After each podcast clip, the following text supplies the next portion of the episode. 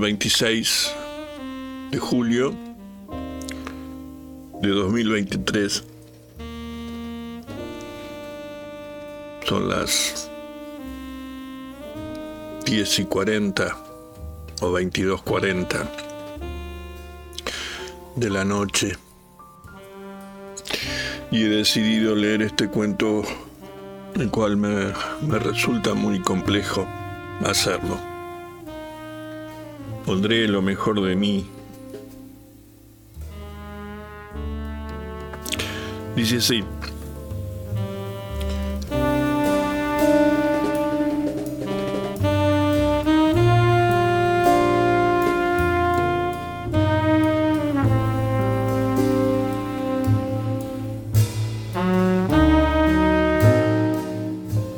El coronel elogia mi puntualidad. Es puntual como los alemanes, dice. O como los ingleses, le contesto yo. El coronel tiene apellido alemán. Es un hombre corpulento, canoso, de cara ancha, tostado. He leído sus cosas, propone. Los felicito. Mientras sirve dos grandes vasos de whisky, me va informando casualmente que tiene 20 años de servicio de informaciones, que ha estudiado filosofía y letras, que es un curioso del arte, no subraya nada, simplemente deja establecido el terreno en que podemos operar. Una zona vagamente común. Desde el gran ventanal del décimo piso se ve la ciudad en el atardecer, las luces pálidas del río. Pienso que desde aquí es fácil amar, siquiera momentáneamente a Buenos Aires. Pero no es ninguna forma concebible de amor lo que nos ha reunido. El coronel busca unos nombres, unos papeles que acaso yo tenga. Yo, yo busco una muerta, una muerta en un lugar en el mapa. Aún no, no es una búsqueda, es apenas una fantasía. La clase de fantasía perversa que algunos sospechan que podría ocurrírseme. Algún día, pienso en, en, momentos de ira, iré a buscarla. Ella no significa nada para mí, sin embargo iré tras el misterio de su muerte, detrás de sus restos que se pudren lentamente en algún remoto cementerio. Si la encuentro, si la encuentro. Frescas altas olas de cólera, miedo y frustrado amor se alzarán, poderosas vengativas olas, y por un momento yo ya no me sentiré solo, ya no me sentiré como una arrastrada, amarga, olvidada sombra, como lo soy hoy. El coronel sabe dónde está. Se mueve con facilidad en el piso de muebles ampulosos, ornado de marfiles y de bronces, de platos de misén y cantón. Sonrío ante un Hawking falso, el Figari dudoso. Pienso en la cara que pondría si le dijera quién fabrica los Hawking, pero en cambio elogio su whisky. Él bebe con vigor, con salud, con entusiasmo, con alegría, con superioridad, con desprecio. Su cara cambia y cambia mientras sus manos gordas hacen girar el vaso lentamente. Esos papeles, dice, lo miro. Esa mujer, coronel, sonríe. Todo se encadena, amigo, filosofa. A un potiche de porcelana de Viena le falta una esquirla en la base, una lámpara de cristal está rajada. El coronel, con los ojos brumosos y sonriendo, habla de la bomba. La pusieron en el palier. Creen que yo tengo la culpa. Si supieran lo que he hecho por ellos, esos roñosos. ¿Mucho daño? Le pregunto. Y en realidad me importa un carajo. Eh, bastante, mi hija. La he puesto en manos de, de un psiquiatra. Tiene 12 años, dice. El coronel bebes con ira, con tristeza, con miedo, con remordimiento. Entra su mujer con dos pocillos de café. Contale vos, negra. Ella se va sin contestar, una mujer alta, orgullosa, con un rictus de neurosis, y su desdén queda flotando como una nubecita. La pobre quedó muy afectada, explica el coronel, pero a usted a usted no le importa esto. ¿Cómo no me va a importar, coronel?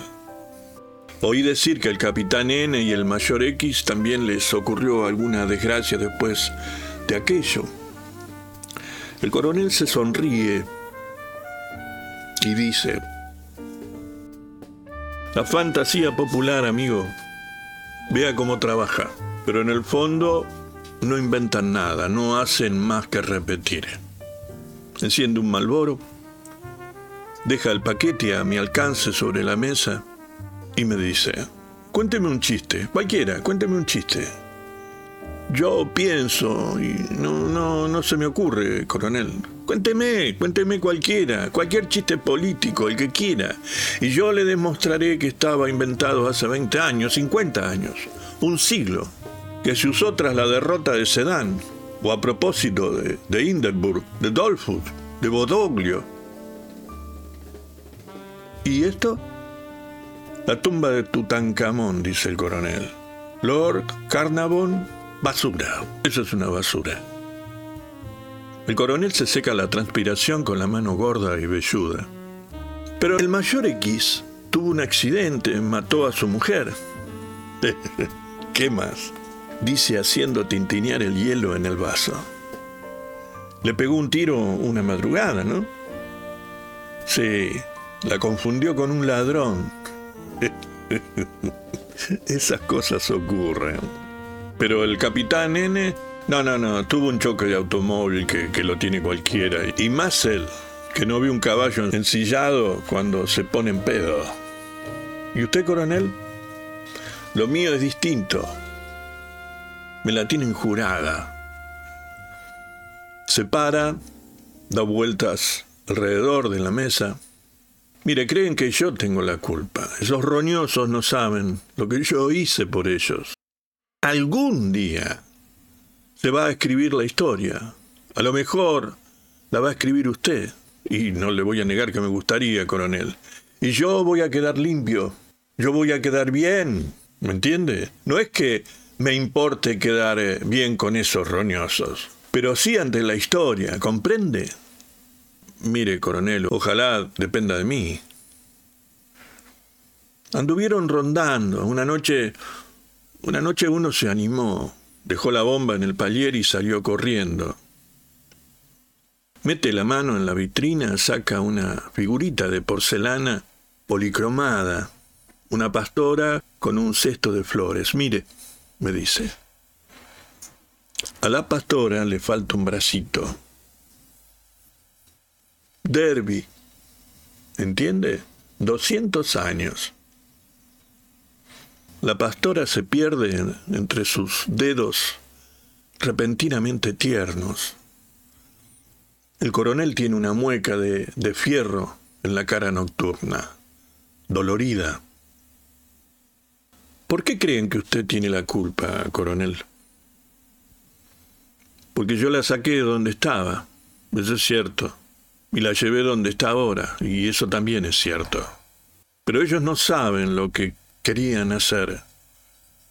Esos roñosos no saben nada y no saben que fui yo quien lo impidió.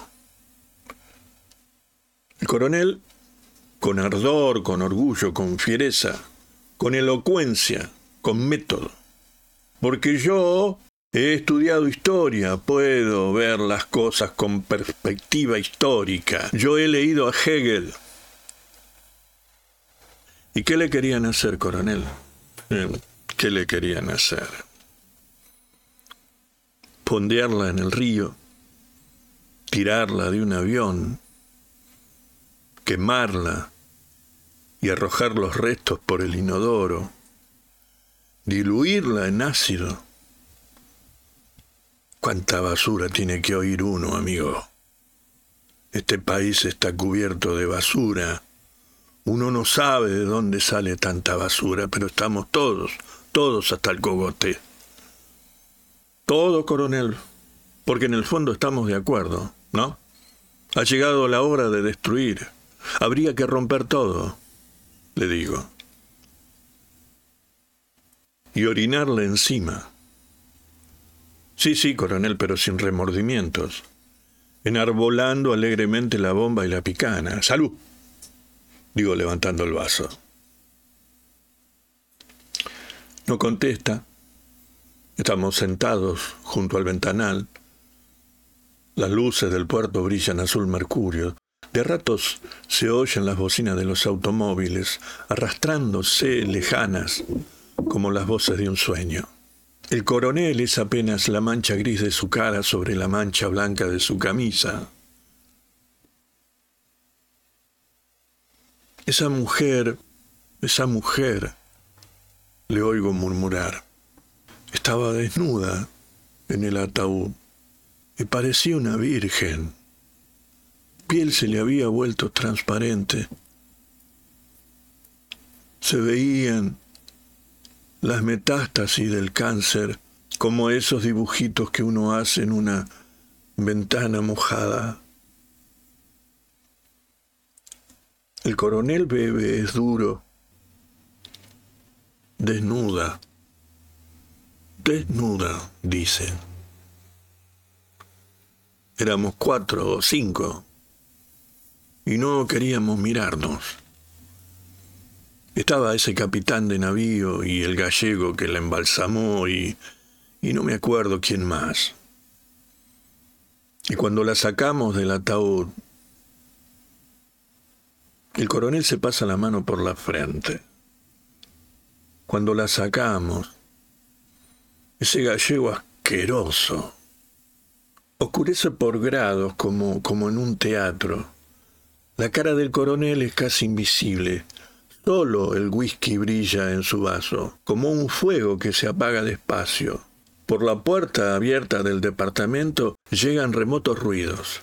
La puerta del ascensor se ha cerrado en la planta baja se ha abierto más cerca. El enorme edificio cuchichea, respira, gorgotea con sus cañerías, sus incineradores, sus cocinas, sus chicos, sus televisores, sus, sus sirvientas. Y ahora el coronel se ha parado, empuña una ametralladora que no vi de dónde carajo la sacó y en punta de pie camina hacia el palier. Enciende la luz de golpe, mira el ascético, geométrico, irónico vacío del palier, del ascensor, de la escalera, donde no hay absolutamente nadie y regresa despacio, arrastrando la ametralladora en mano.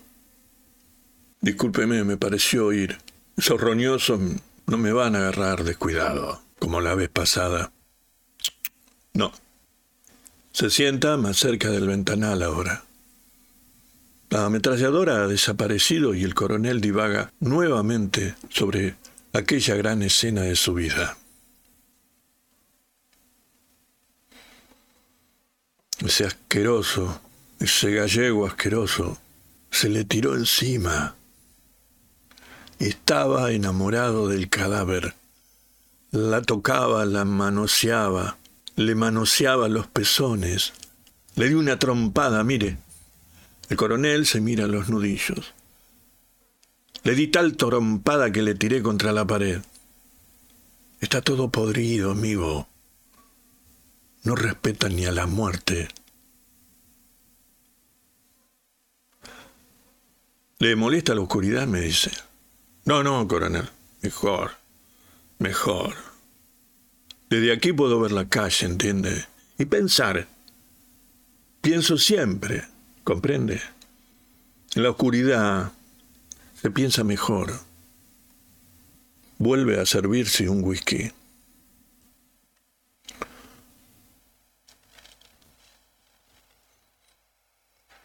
Pero esa mujer estaba desnuda. Dice, argumenta contra un invisible contradictor.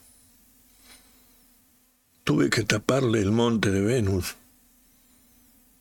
Le puse una mortaja y el cinturón franciscano.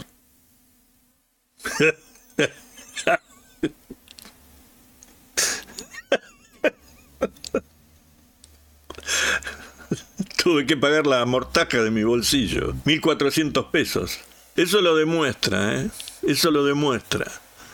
Repite varias veces, eso lo demuestra como, como un juguete mecánico, sin decir qué es lo que eso me demuestra. Tuve que buscar ayuda para, para cambiarla de ataúd.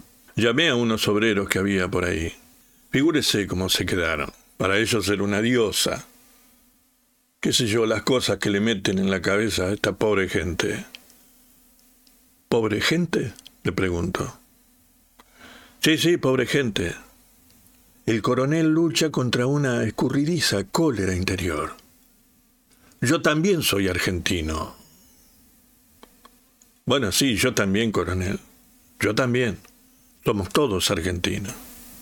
Ah, bueno, dice. Y una cosa, coronel, ¿la vieron así? ¿Desnuda? Sí, sí, ya le dije que esa mujer estaba desnuda. Una diosa, y desnuda, y muerta, con toda la muerte al aire, ¿sabe? Con todo, con todo. La voz del coronel se pierde en una perspectiva surrealista. Esa frasecita cada vez más rémova, cuadrada, en sus líneas de fuga y el descenso de la voz manteniendo una divina proporción o, o qué. Yo también me sirvo un whisky. Para mí no es nada, dice el coronel. Yo estoy acostumbrado a ver mujeres desnudas y hombres muertos, mucho en Polonia en el 39. Yo era agregado militar, dese cuenta. En mi interior quiero darme cuenta. Sumo mujeres desnudas, más hombres muertos, pero el resultado no me da, no me da, no, no, no me da. Con un solo movimiento muscular me pongo sobrio, como un perro que se sacude el agua. Mire, a mí no me podía sorprender, pero ellos se impresionaron. Uno se desmayó. Lo desperté a bofetadas. Le dije, pero maricón, maricón, esto es lo que haces cuando tenés que enterrar a tu reina. Acordate de San Pedro, que se durmió cuando lo mataban a Cristo. Después el hombre me agradeció. Miro la calle, coca, dice el letrero, plata sobre rojo. Cola, dice el letrero, plata sobre rojo. La pupila inmensa crece. Círculo rojo tras concéntrico círculo rojo, invadiendo la noche, la ciudad, el mundo. Beba, beba. Beba, dice el coronel. Bebo. ¿Me escucha? Lo escucho, sí. Le cortamos un dedo. Perdón, ¿era necesario eso? El coronel es de plata ahora. Se mira la punta del índice la demarca con la uña del pulgar y, la alza. Tantito así, ¿eh? Para identificarla. Pero no sabían quién era. Se ríe. La mano se vuelve roja. Beba. Sabíamos. Sí. Las cosas tienen que ser legales. Era un acto histórico, ¿comprende? Sí, sí, comprendo. La impresión digital no agarra si el dedo está muerto, hay que hidratarlo. Más tarde se lo pegamos. ¿Y? Era ella. Esa mujer era ella. ¿Que estaba muy cambiada? No, no. No, no, no, usted no me entiende. Igualita. Parecía que iba a hablar, que iba lo del dedo era para que todo fuera legal. El profesor R controló todo, hasta le sacó radiografías. ¿El profesor R? Sí, eso no lo podía hacer cualquiera. Hacía falta alguien con autoridad científica, moral. En un lugar de la casa suena remota, entrecortada una campanilla. No veo entrar a la mujer del coronel, pero de pronto está ahí. Su voz amarga, inconquistable. ¿Enciendo? No. Teléfono. Deciles que no estoy. Desaparece. Es para putearme, explica el coronel. Me llaman a cualquier hora, a las, a las 3 de la madrugada, a las 5. ¿Ganas de joder? digo alegremente. Cambié tres veces el número de teléfono, pero siempre lo averiguan. ¿Y qué le dicen? Que a mi hija le agarre la polio, que me van a cortar los huevos. Basura. Mierda. Oigo el hielo en el vaso, como un cencerro lejano. Hice una ceremonia, los arengué. Yo respeto las ideas, les dije. Esa mujer hizo mucho por ustedes. Yo la voy a enterrar como cristiana, pero tienen que ayudarme. El coronel está de pie y bebe con coraje con exasperación, con, con grandes y altas ideas que influyen sobre él como grandes y altas olas contra un peñasco y lo dejan intocado y seco, recortado y negro, rojo y plata.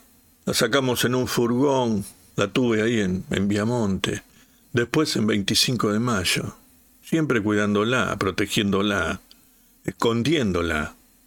Me la querían quitar, hacer algo con ella. La tapé con una lona. Estaba en mi despacho, sobre un armario muy alto. Cuando me preguntaban qué era, le decía que era eh, el transmisor de Córdoba, la voz de la libertad. Yo ya no sé dónde está el coronel. El reflejo plateado lo busca, la pupila roja. Tal vez ha salido, tal vez ambula entre los muebles. El edificio huele vagamente a sopa en la cocina colonia en el baño, pañales en la cuna, remedios, cigarrillos, vida, muerte. Llueve, dice su voz extraña. Miro el cielo, el perro sirio, el cazador Orión. Llueve día por medio, dice el coronel. Día por medio llueven en, en un jardín donde todo se pudre. Las rosas, el pino, el cinturón franciscano. ¿Dónde? Pienso, ¿dónde está? Está parada, grita el coronel. La enterré parada, como Facundo, porque era un macho. Entonces lo veo en la otra punta de la mesa, y por un momento, cuando el resplandor cárdeno lo baña, creo que llora, que gruesas lágrimas le resbalan por la cara. ¿Me pasa algo, coronel? No me haga caso. Estoy borracho. Y largamente llueve en su memoria. Me paro, le toco el hombro. Eh, eh, eh, dice. ¿Qué? Y me mira con desconfianza, como un ebrio que se despierta en un tren desconocido. La sacaron del país, sí. ¿La sacó usted? Sí. ¿Cuántas personas saben? Dos. ¿El viejo lo sabe? Cree que sabe. ¿Dónde? ¿Dónde? No contesta. Hay que escribirlo, coronel, publicarlo. Sí, sí, algún día. Parece cansado, remoto. Ahora yo me exaspero. No, no, no le preocupa la historia. No le preocupa la historia, yo escribo la historia y usted queda bien, bien para siempre, coronel.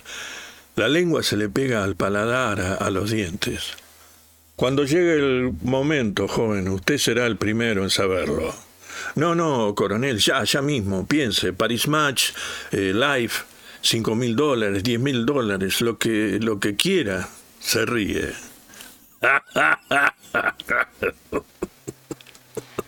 ¿Dónde, coronel? ¿Dónde? Se para despacio.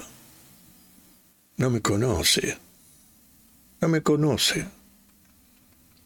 Tal vez va a preguntarme quién soy, qué hago ahí.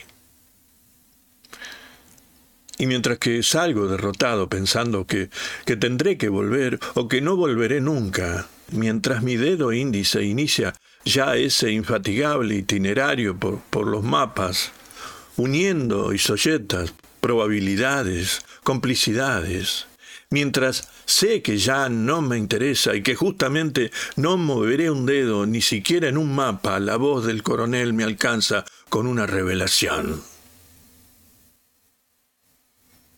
Muchacho,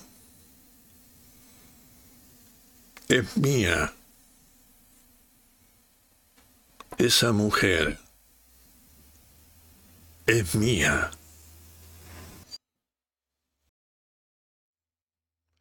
Esa mujer de Rodolfo Walsh, si bien esto se va a escuchar.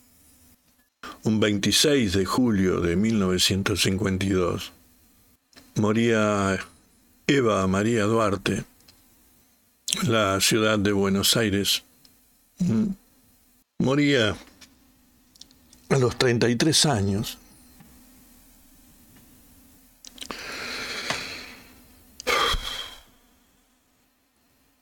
Nada más. Nada más.